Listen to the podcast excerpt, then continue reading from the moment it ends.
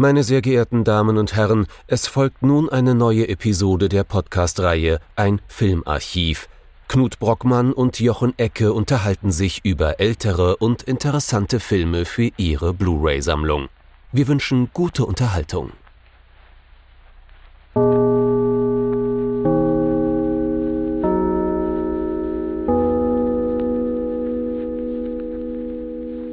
Hallo Knut. Hallo Jochen und hallo liebe Zuhörerinnen und Zuhörer zu einer neuen Folge von unserem Filmarchiv. Und heute mit einer großen und wichtigen Frage. Herr Ecke, mögen Sie eigentlich Jazz? Nur wenn er aus dem Weltraum kommt. Das ist eine gute Antwort, denn damit haben wir dann heute doch den richtigen Film geschaut, obwohl er uns, glaube ich, ein wenig auch überlastet zurücklässt. Man fühlt sich stark inadäquat. Was aber auch damit zusammenhängt, dass das wahrscheinlich eine der Grundstrategien ist. Denn wir haben uns angeschaut. Space is the Place von äh, natürlich primär Sun Ra, aber Regie geführt hat äh, John Coney. Ein vollkommen unbekannter Mann, denn wie fast alle an diesem Film hat kaum jemand wirklich viel und häufig im Film oder im Fernsehen zu tun gehabt. Die meisten sind zusammengekommen für Sun Ra und seine Konzeptkunst kann man es nennen.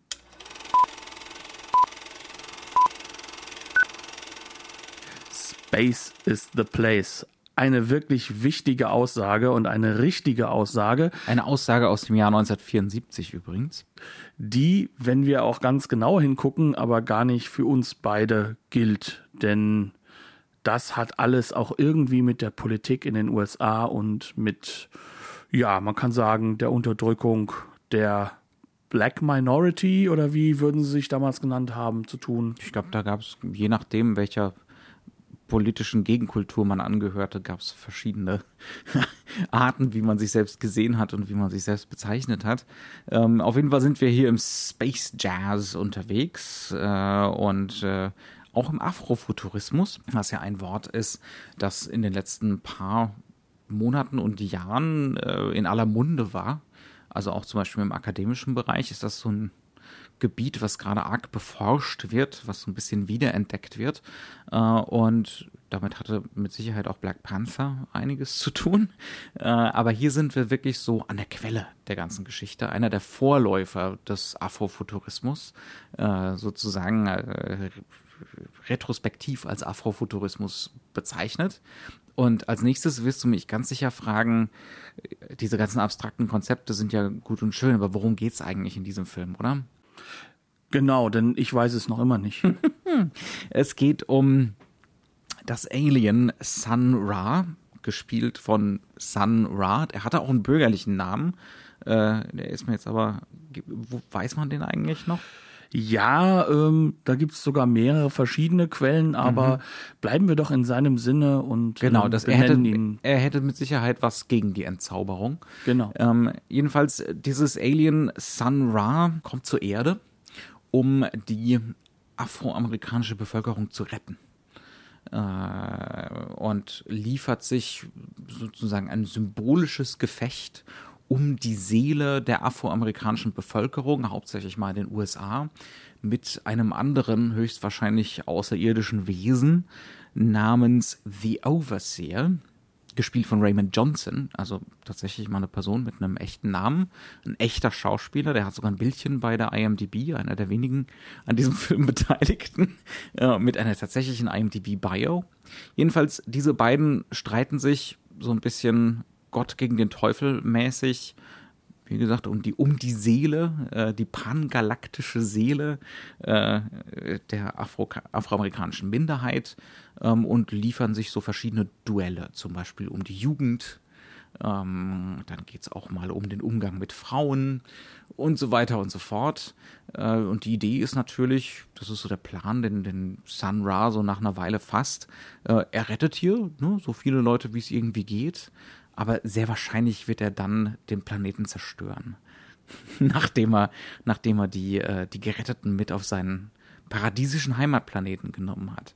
Das Ganze klingt jetzt erstaunlich kohärent, ist es aber beim Gucken nicht.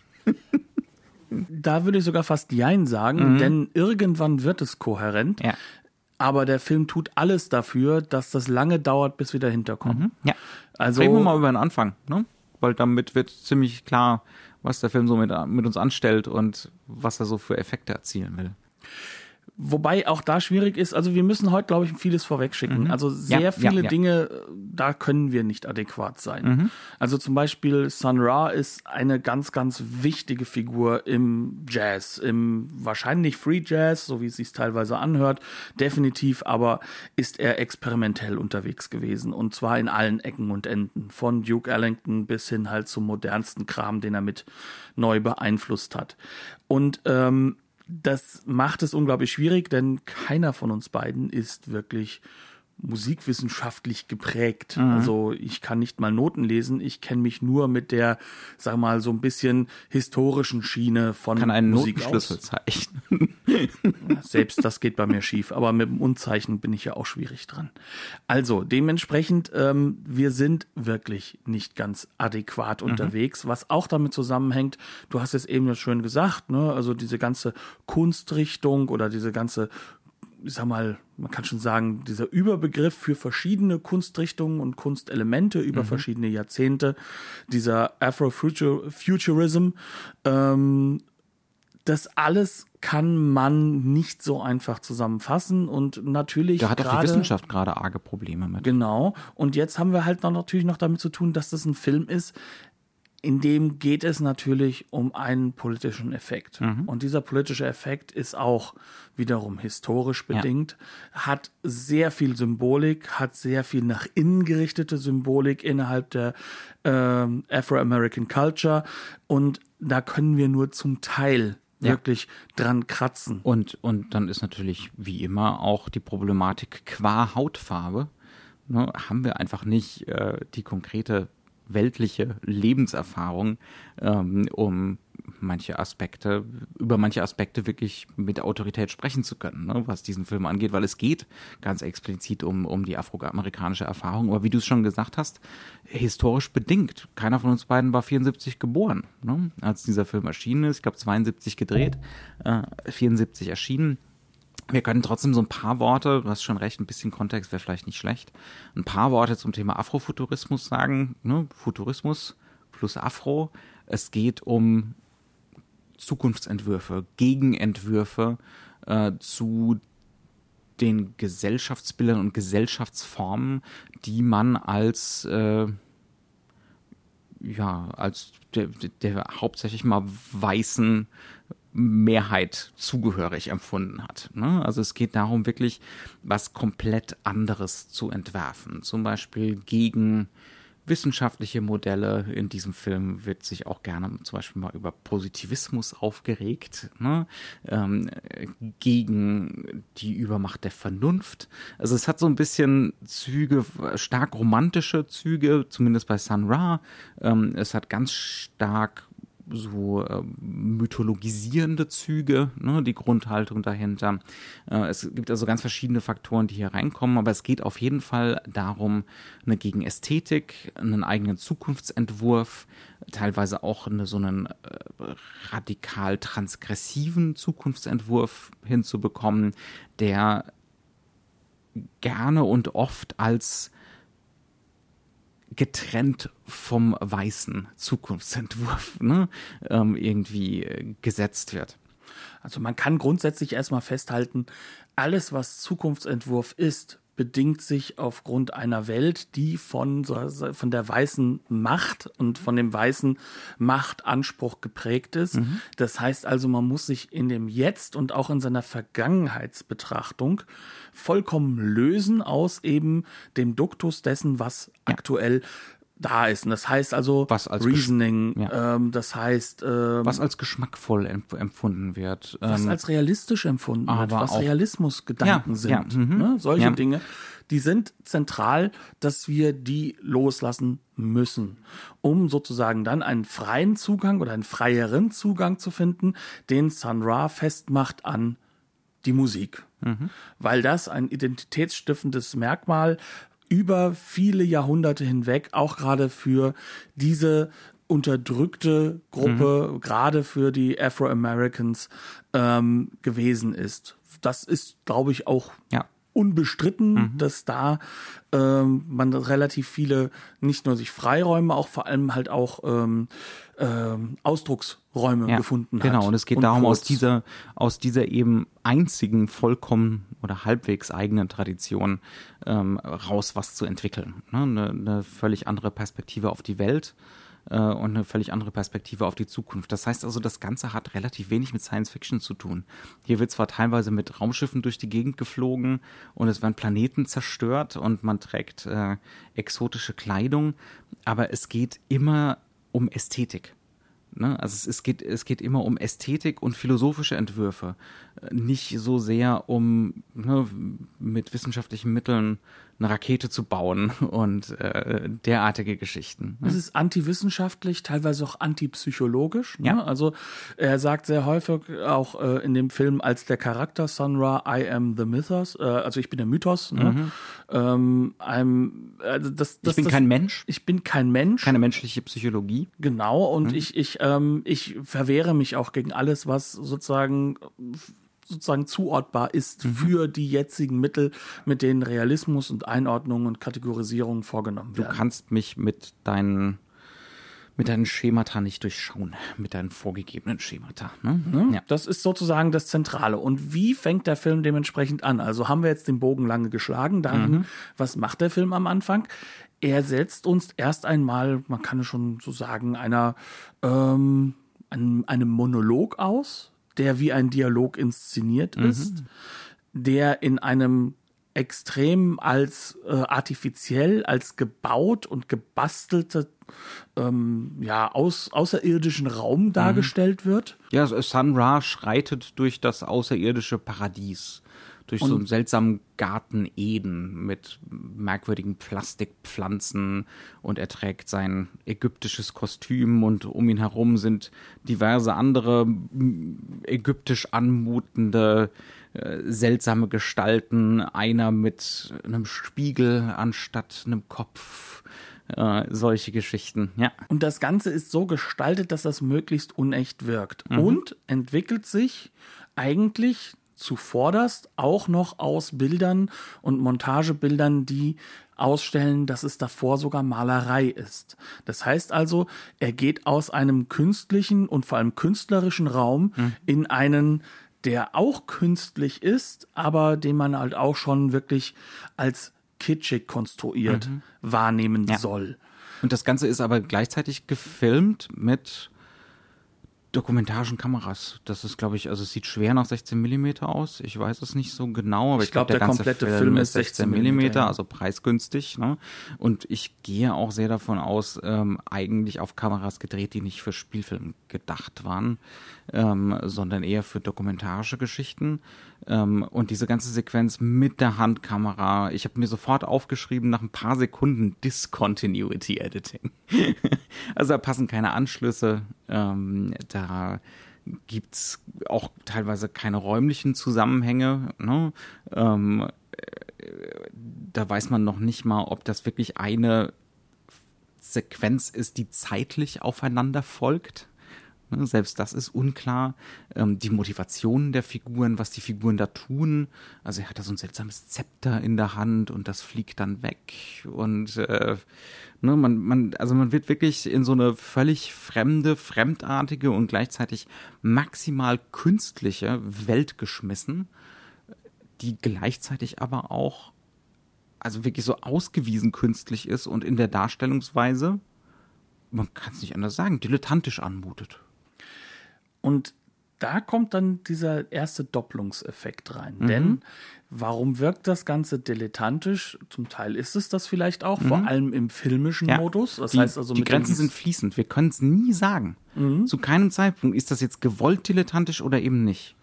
Aber es ist auch gleichzeitig eine Performance. Ja. Also ähm, und das, das ist, glaube ich, so dass das Wichtigste, was für uns im Vordergrund steht. Ähm, Sun Ra ist kein neuer, frischer, junger Künstler. Mhm. Der ist 1972 schon. Ja, 1914 geboren. Ja, also der ist schon um die 50 rum, mhm. ist äh, extrem dekoriert, gehört zu den wichtigsten seiner Zeit, ist sozusagen der Typ, zu dem andere Musiker hingehen, wenn sie mal ins Konzert gehen, sagen wir es mal so. Ne? Mhm. Also der Mann ist einflussreich. Er ist, hat eine ganz große Truppe ähm, und diese Truppe ist, das muss man auch so ein bisschen verstehen, nicht wirklich seine Band oder sein Orchester, sondern mhm. Orchestra, wie er es nennt, ne? Und das wird auch so extra anders geschrieben, sondern er also ist so wie die Arche, die Arche Noah. Da genau. ist wieder dieser Gedanke von, ne? Wir überführen, wir retten äh, die afroamerikanische Bevölkerung vor äh, der Katastrophe, der der, der Flut ne, ähm, in eine bessere Zukunft.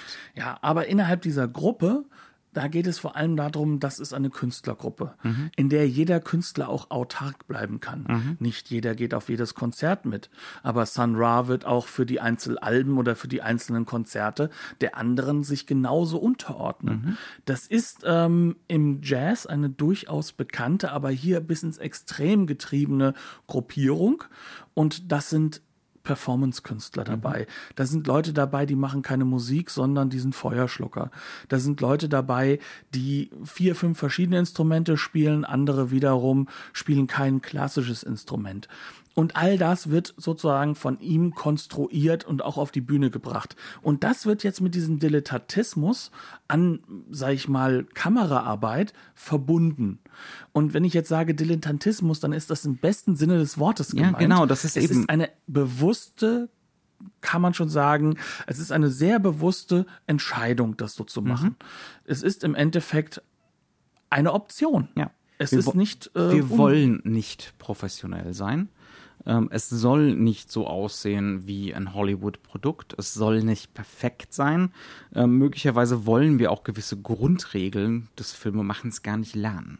Ja, das soll einfach nicht sein. Ne? Ähm, und dann wiederum die Regeln, die wir wissen und die wir kennen, da wollen wir dann vielleicht auch bewusst gegen verstoßen. Also es geht wirklich darum, eine ziemlich radikale und teilweise auch anstrengende Gegenästhetik zu finden, die nicht auf was Systematischem beruht, äh, die nicht konstant auf einem Publikumsgedanken beruht, die nicht unsichtbar sein soll.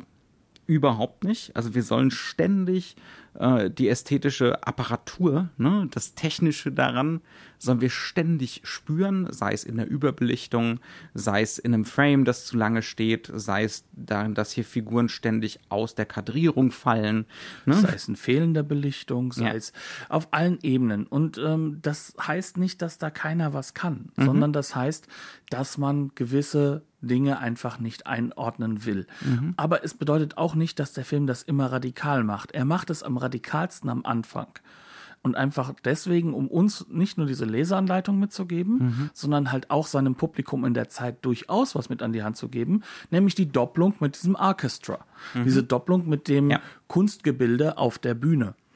Und äh, jetzt sind wir sozusagen an einem Punkt angelangt, nach diesem Anfang, da wird das Ganze dann in Re seiner Regelhaftigkeit durchaus dekodierbar, mhm. durchaus hat genau. es seine Linearität. ja, dann waren wir in eine Dramaturgie überführt, die ist uns bekannt. War, ne, die ist vor allem äh, aus so einem westlich-christlichen Blickwinkel absolut bekannt, weil wir dann so einen Wettkampf Gott gegen den Teufel bekommen, weil diese Sun Ra-Gestalt ist natürlich auch so eine Jesusartige Gestalt, ne? ähm, die da auf Erden da niederkommt, um zumindest einen Teil der Bevölkerung zu retten. Ähm, es ist ja aber auch ein Teufel für einen Teil der Bevölkerung, weil mhm. es geht, also auch das ist ein afroamerikanischer Schauspieler. Also ja. die weißen Schauspieler sind in der Minderzahl. Mhm. Es sind äh, FBI-mäßige Idioten, äh, die versuchen. Die, heißt, die heißen Agent 1, also Agent 1, Agent 2. Einmal gespielt von Walter Burns und einmal von Morgan Upton. Und die beiden sind nur dafür da, um im Endeffekt zu scheitern an Sunra, mhm. aber ausgenutzt zu werden in gewisser Weise. Äh, jedenfalls aus der Sicht von ihm, vom Overseer, gleichzeitig aber eigentlich den Overseer auch mit kontrollieren. Das heißt also, dieser Overseer steht für eine gewisse ähm, ja, kann man schon sagen, sich einbindende also Form des Afro, ne? des afroamerikanischen mhm. äh, Daseins. Das heißt für jemanden, der sich durchaus gemeine macht und versucht, seinen eigenen Vorteil Sagen aus der Situation so, er trägt nur weiße Klamotten. ne? Er hat meistens eine weiße Frau, die ihm untertan ist, mhm. als Hinweis. Das ist so eine gewisse Form auch von, von Machtbeweis, gerade in den 70er Jahren, in ähm, was man auch häufig so, also ich, ich bewege mich jetzt hier auf dünnes Eis, aber ähm, ich habe halt mir auch schon mal andere Filme angeguckt, in denen das dann halt auch Pimp Culture genannt wurde. Mhm. Das heißt also, der ist zwar auch so ein bisschen das, das Zentrum der Community im Ghetto, ist aber gleichzeitig halt auch wirklich der Pimp. Mhm. Ähm, er fährt auch die entsprechenden Autos. Genau, und äh, für diesen, diese Elemente steht dieser, dieser Teufelscharakter. Ja, auch für extremen Materialismus. Genau. Ähm, und zwar so einen richtig bösartigen Materialismus und Kapitalismus. Es gibt so eine Szene relativ am Anfang, ähm, da steigt er aus dem Auto und äh, so einem Alkoholiker, der da am, auf dem Bordstein pennt, sind gerade die Schuhe geklaut worden. Und er drückt ihm Geld in die Hand, ganz und gar in dem Wissen, dass der sich jetzt natürlich keine neuen Schuhe kauft, sondern was zu trinken und lacht drüber. Mhm, ja. Also diese Figur ist charismatisch, ist unglaublich charmant, ja. aber ist zutiefst mit allem versehen, was man sozusagen negativ an dieser Ghettobildung sehen kann. Und nicht vergessen, das, äh, wir, wir befinden uns noch in einer Zeit, in der ist die Ghettoisierung noch immer real, trotz mhm. Martin Luther King. Mhm. Das Ganze ist noch immer das Jetzt. Ist es heute noch? Aber schlimmer noch als Im, also heute. Also gerade im Süden der USA ist das aber noch überall verbreitet ja. dort. Ne? Ja. Also ähm, das spielt ja in Los Angeles, wo, wo, wo man ja dann natürlich bis heute auch die Ghettos hat, aber wo das Ganze hier gerade. Ist es LA oder ist es San Francisco? Ich bin mir nicht ganz sicher. Ich glaube, es ist LA, weil er in ja. LA sein Setting hatte, der, mhm. der Sun Ra. Ja. Ähm, hat ja auch an Berkeley gelehrt und mhm. auf der Basis seiner, ja, seiner ja, sind. Mhm.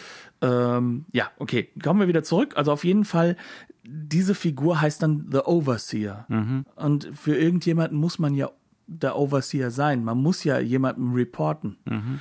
Das heißt also, er ist sozusagen das Bindeglied hin zur Machtkonstruktion und die ist definitiv weiß. Das heißt also, wir haben hier sozusagen alles innerhalb von diesem einen Afro-American Community Gedanken aufgebaut.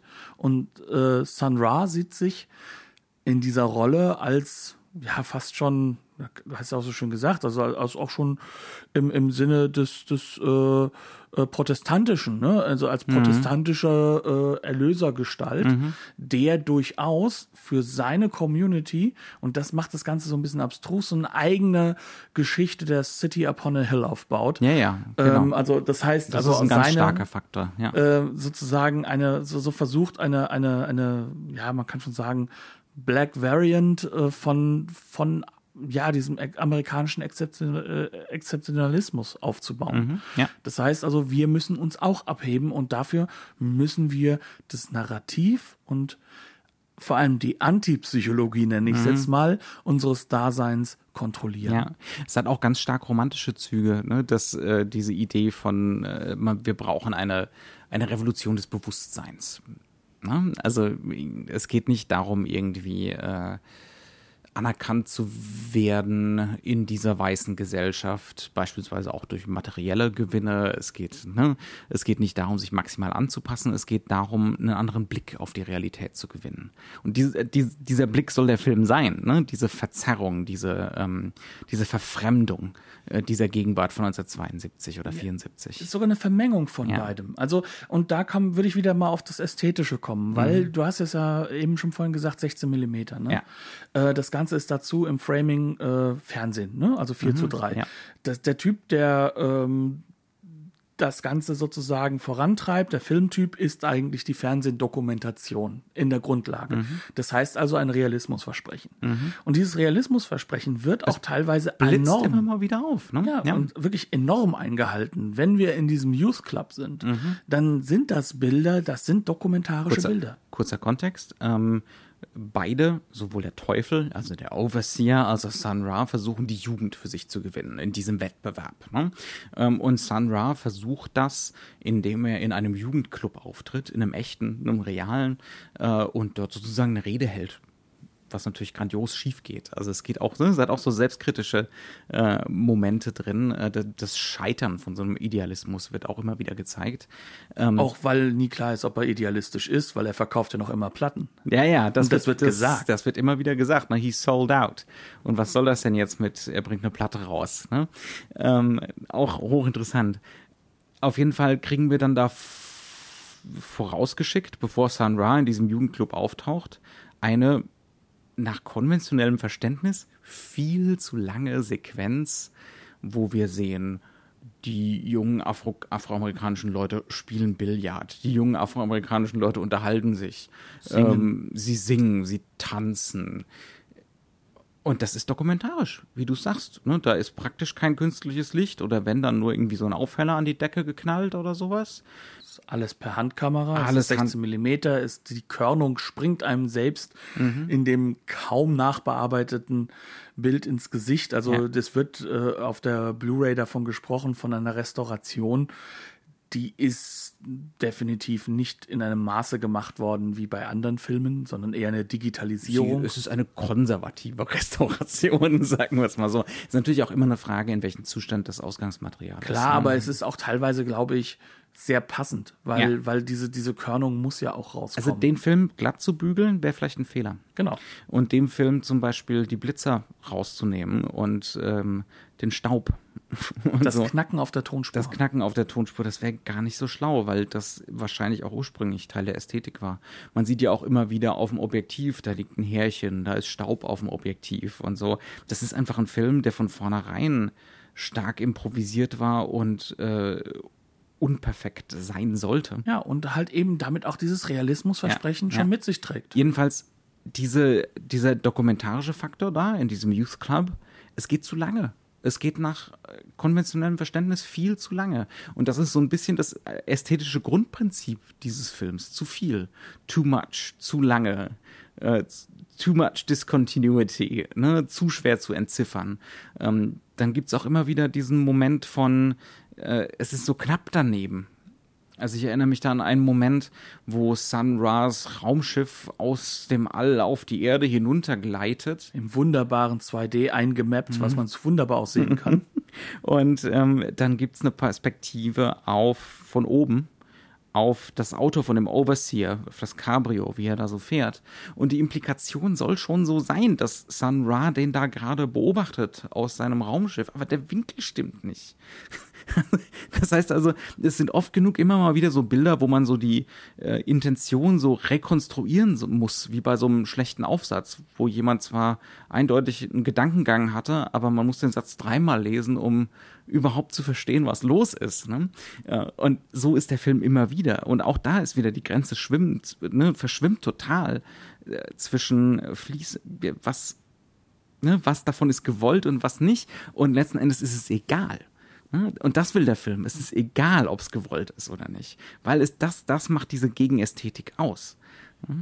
Was aber auch wichtig ist, ist halt eben, wir haben jetzt ja dieses Realismusversprechen genannt. Ja. Und eben das, was du genannt hast, das sprengt ja auch dieses Realismusversprechen, indem es diese Künstlichkeiten ausstellt. Ja.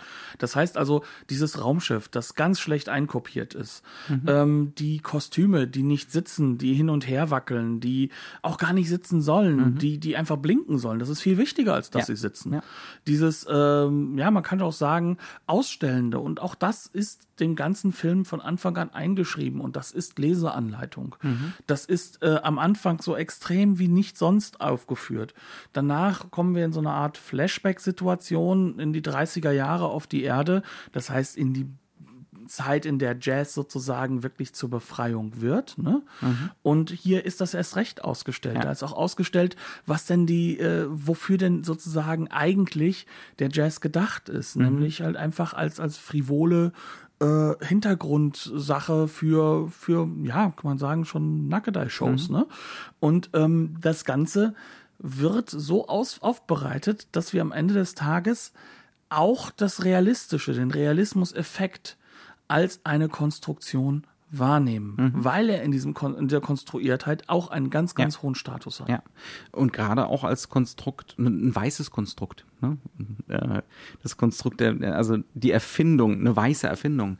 Und was mir dazu eben auch noch einfällt, ist, was macht diese ausgestellt bewusst dilettantische, unperfekte Optik. Sie, sie schreit, du kannst das auch. Mhm. Ja, das ist das Allerwichtigste. Also der Aktivismus dahinter. Ähm, das ist hier kein perfekter Film, aber er wirkt. Er funktioniert. Ne? Es ist eine Gegenästhetik. Äh, und wenn man das dem richtigen Bevölkerungsteil zeigen würde, würden die auch schreiend davonrennen oder mit Unverständnis reagieren. Also man würde genau die ne, Reaktion von dieser Zielgruppe kriegen, die man also haben möchte. Und dementsprechend ist das eine Gebrauchsanweisung. So, du kannst auch Kunst machen. Du kannst auch so einen Film machen äh, ist völlig egal, ob du das, ne, ob du viel Geld hast, ob du überhaupt äh, die technischen Fähigkeiten hast. Äh, nee, nee, nee. Der, das Wichtige ist der, der Impetus, ne?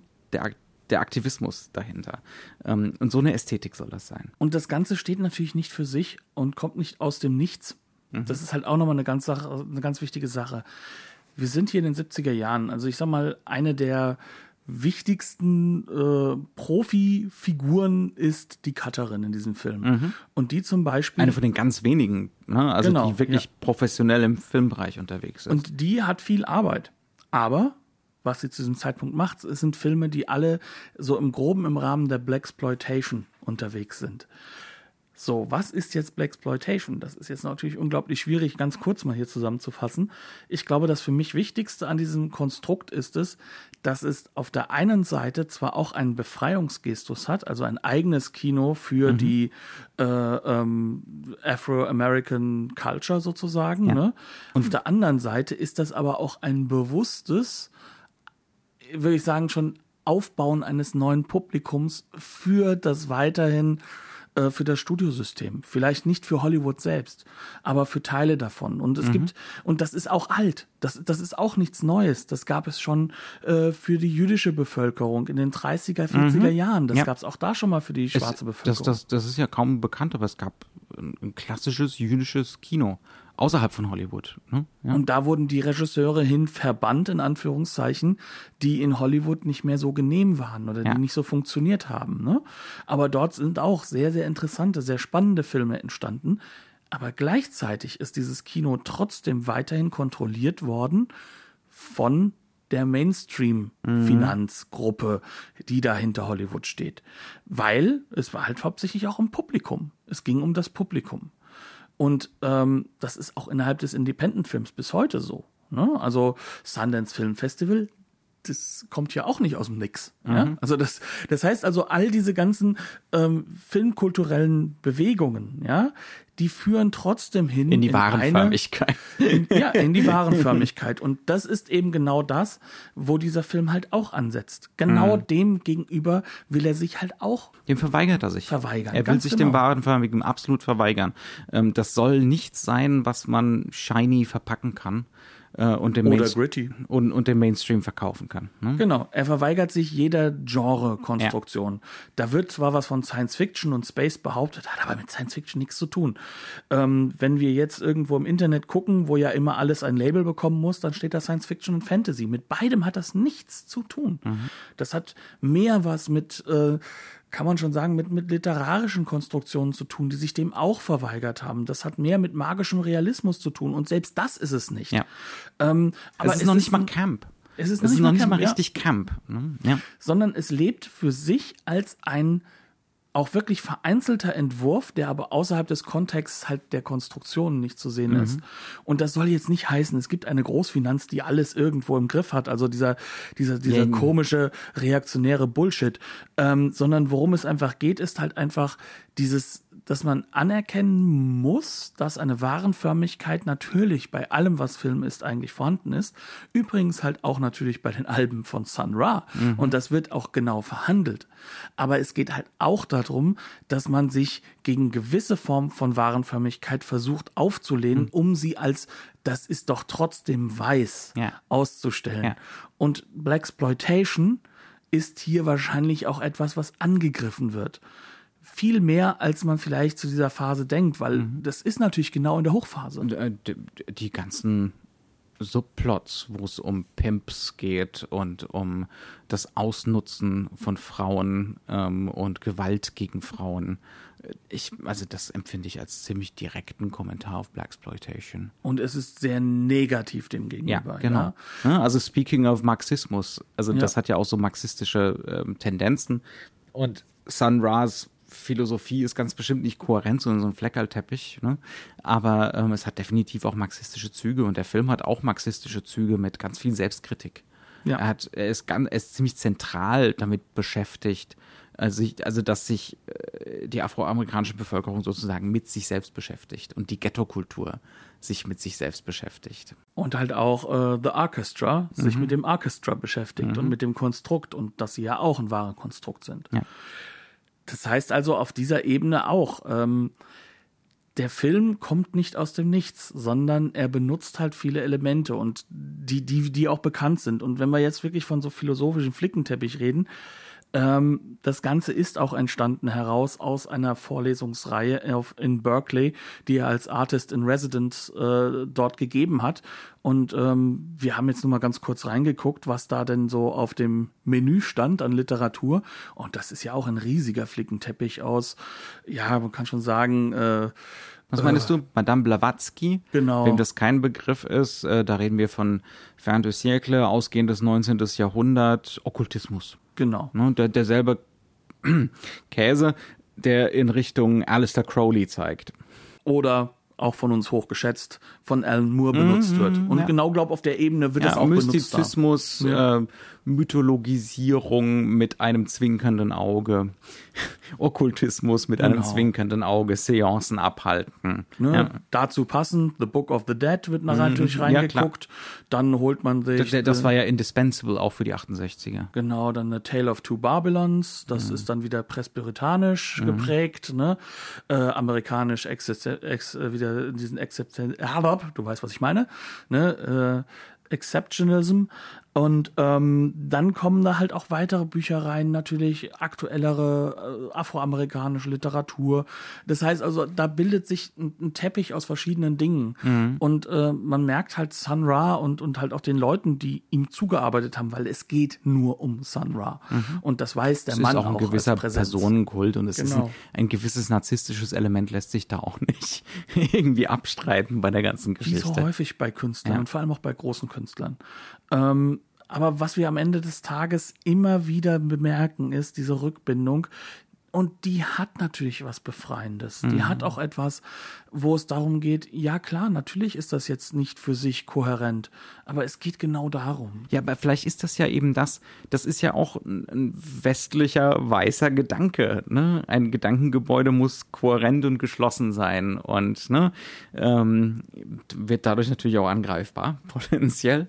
Und äh, stattdessen jetzt hier was Inkohärentes, Irres, Wirres, Unperfektes, teilweise Dilettantisches, vielleicht manchmal auch Naives, ne, ähm, äh, gesagenhaft Exzentrisches.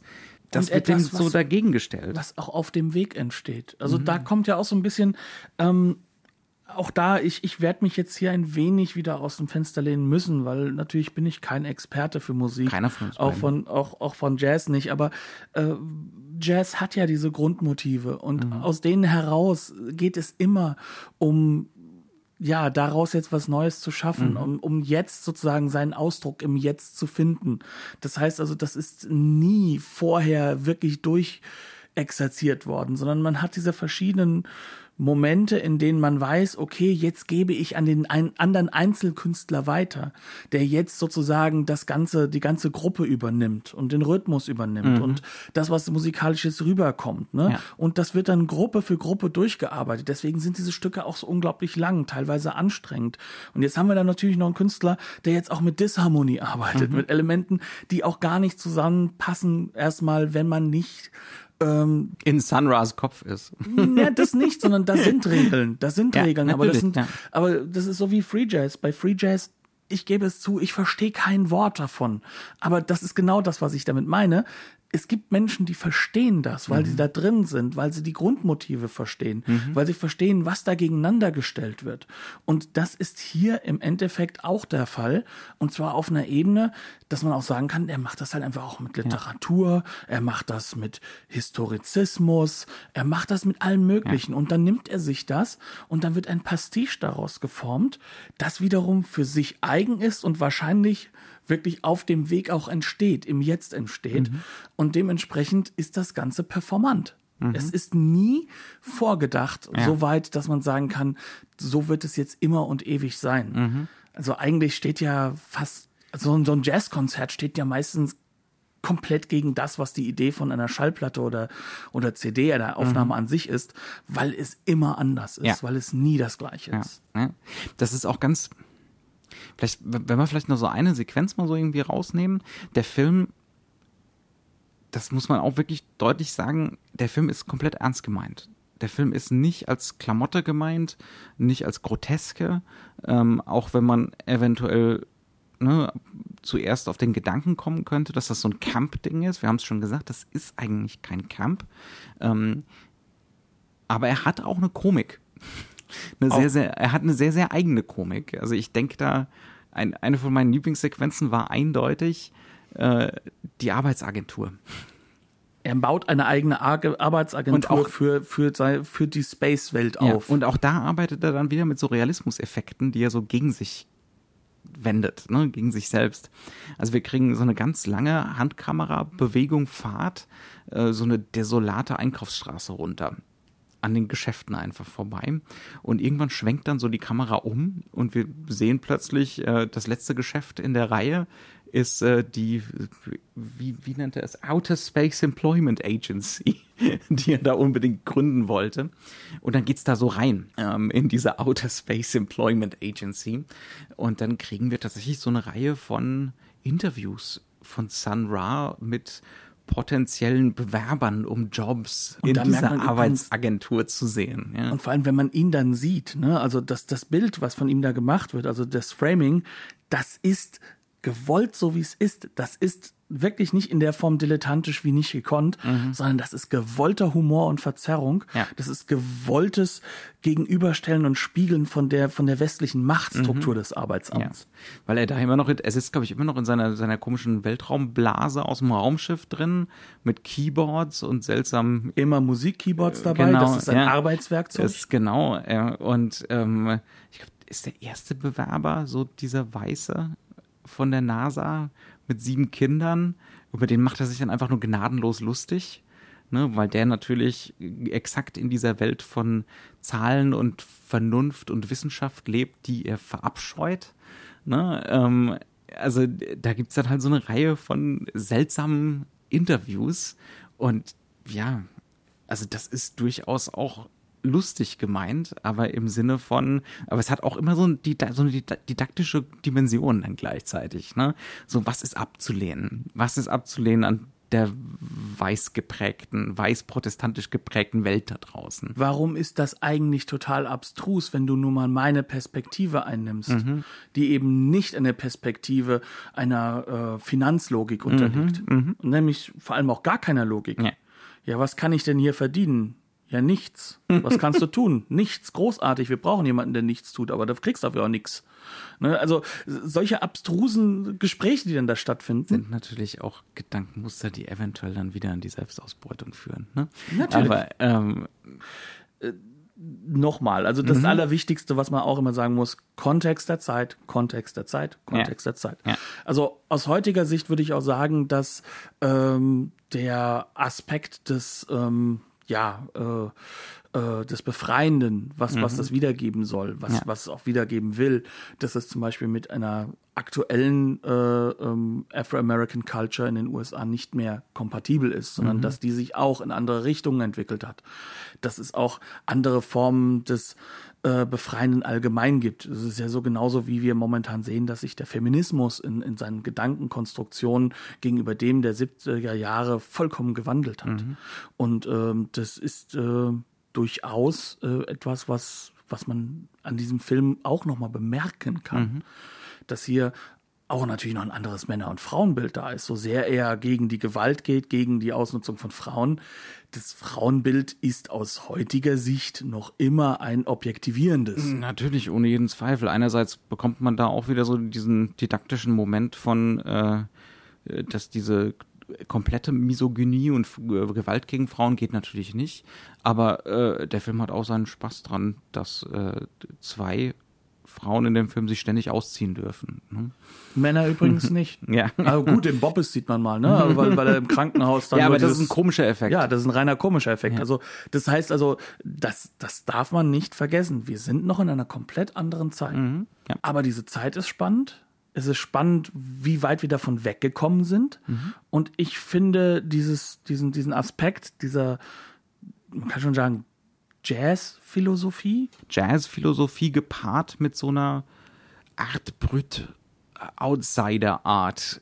Ne? Outsider-Art jetzt von jemandem oder von einem Kollektiv, das draußen sein will. Ja, und- Unbedingt. Aber ne? auf einer anderen Ebene als Pop-Art noch ein paar Jahre zuvor. Mhm. Ganz anderen Ebene, weil das ist für sie halt genau das, wovon sie sich auch lösen wollen. Ne? Mhm. ja. Das ist spannend. Es Ja. ist einfach mega spannend. Will ich mir den Film jetzt morgen noch mal gleich angucken? Viel zu anstrengend dafür. Ich sag's ganz ehrlich. Ich habe ihn jetzt zweimal gesehen. Beim zweiten Mal wurde es noch besser. Ja, den noch ein zweites Mal gucken oder drittes Mal. Das meine ich damit nicht. Aber es ist kein Film für jeden Tag. Dafür kostet Mhm. Es ist er zu viel anstrengend. Kraft. Ja, ja, absolut. Ne? Ja. Und das macht den Film aber auch wiederum umso interessanter Weil er gegen, an so, manchen er Ecken. geht gegen so viele Sehgewohnheiten. Er ist irritierend. Ähm, man, man merkt, wie man gegen die Grenzen der eigenen Denkmuster stößt. Ne? Äh, wie er einen auch ständig aufmerksam macht auf die eigenen Seherwartungen. Selbst bei Leuten wie uns beiden. Ne? Wir haben ja schon eine nicht unerhebliche, um uns mal ganz selten selbst zu loben, wir haben ja schon eine nicht unerhebliche Offenheit gegenüber Erzählformen und gegenüber verschiedenen ne, ästhetischen Ausdrucksmitteln. Äh, aber das treibt auch uns an Grenzen hier. Und ganz ehrlich gesagt, allein das hat was Emanzipatorisches Mhm. bis heute erhalten. Ja, ja. Dementsprechend. Ich glaube, wir haben das Ganze so umfassend umfasst, wie wir es könnten. Wir haben, nur. wir haben diesen Film gelöst. Wir haben das Rätsel für alle Zeiten gelöst. Aber nur für uns in diesem Zeitpunkt und nur in dem Kontext unserer Emotionalität. Ja, ganz im Ernst. Ähm, wir haben uns den Film angeguckt, weil wir hohes Interesse dran hatten. Ähm, wir haben damals eine Kinovorführung aufgrund Krankheiten verpasst hier in Frankfurt. Ich bin glücklich, dass wir das jetzt auf Blu-ray nachholen konnten. Ähm, es ist ein wahnsinnig spannender Film in diesem Bereich, äh, dass er uns halt wirklich diese Grenzen vorführt. Er hat einen unglaublich großartigen Filmtitel. Space is the Place. Meine Güte, besser geht's nicht. Und entsprechend können wir nur sagen, wer sich mal etwas ganz anderes anschauen möchte, Wer mal ein Abenteuer wagen möchte. Hm? es heißt noch lange nicht, dass er euch gefällt.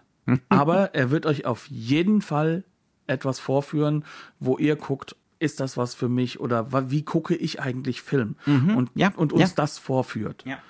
Und das finde ich an sich schon eine sehr, sehr Wo spannende sind Sache. denn die Grenzen, wie gesagt, meiner eigenen Erwartungshaltung? Ne? Wo stoße ich selber an die Grenzen meines eigenen Schädels? Und, das ist mit dem Experimental-Jazz, den er macht, übrigens musikalisch nicht anders. Ja, und das kann man ja eigentlich nicht oft genug haben, oder? Ich muss nicht jeden Tag das Fünf-Gänge-Menü haben, ich muss nicht jeden Tag Fusion-Küche haben. Manchmal reicht mir auch der Burger.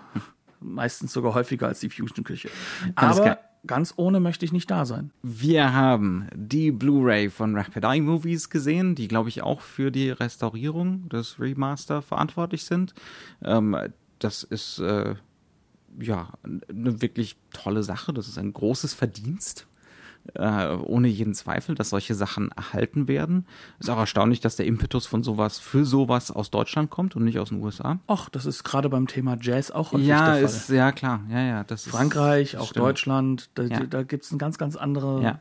ganz einen anderen Zugang. Ähm, das heißt nicht, dass das ein perfektes Remaster ist. Wir haben es schon angesprochen. Vielleicht zum Glück. Das ist aber gut so. Das ist, glaube ich, genau die richtige, der richtige Umgang mit diesem Film. Behutsam digitalisiert ne, ähm, und die schlimmsten Sachen ausgebügelt, aber ähm, die Grisseligkeit ähm, und äh, die, die Artefakte und Das so. Materielle. Das, die Materialität sehr gut erhalten. Und auch die Historizität dieses Materials ist einfach erhalten, so, Ja. so wie es ist. Ähm, ja, die Extras. Es sind welche drauf, sagen wir es mal so. Ähm, man würde sich ein bisschen mehr Einordnung wünschen, aber das ist ein kleines Label. Ne? Ja. Und da kann man einfach, ne, äh, da kann nicht alles immer Wunschkonzert sein, das ist vollkommen klar. Ähm, dafür ist die ganze Sache affordable. Wobei ich möchte trotzdem ein wenig Kritik an den Untertiteln. Oh ja, da sind teilweise tatsächlich einfach falsche Übersetzungen. Ne? Ähm, Sachen, die eher so versuchen zu interpretieren, was da gesagt wird und was äh, angenehm Klingendes im Deutschen suchen und dann im Fehler landen. Und das eben nicht nur ein oder zweimal, sondern das passiert leider doch relativ häufig. Weil das Ganze aber natürlich äh, sehr stark Slang ist. Ja, das ist nicht Also einfach. Ist Also- es einfach unglaublich schwierig. Deswegen möchte ich ein wenig Kritik üben. Die Aufgabe war eine hohe. Ähm, ich glaube auch nicht, dass ich es besser könnte. Definitiv nicht. Das will ich dabei auch nicht sagen. Der Kritiker muss es ja nicht immer besser können, zum Glück. ähm, aber ähm, man merkt es dann schon an manchen Stellen recht deutlich, gerade dann, wenn man den Slang selbst dann halt einfach kennt, sei es aus anderen Filmen, sei es halt einfach, wenn man mal so blöd sagen kann, auch weil man sich mal ein bisschen was Rap angetan hat, äh, in Anführungszeichen angetan, denn da gibt's ja auch fantastische Sachen. Ne, äh, liebe Grüße an den Wu-Tang Clan. Ähm, und dementsprechend äh, kommt man dann halt einfach so an Punkte, wo man dann weiß, okay, so ganz stimmt das jetzt gar nicht.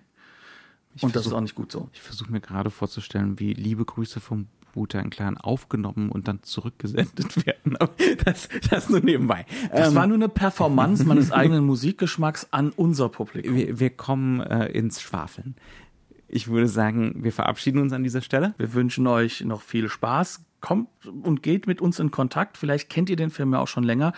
Wir haben ihn wirklich nur an der Oberfläche ankratzen können. Vielleicht wisst ihr mehr. Wir sind sehr gespannt, wenn da was rüberkommen könnte von eurer Seite aus. Es ist ein wenig ein Hilferuf. Danke fürs Zuhören. Bis nächste Woche und tschüss. Bis dann.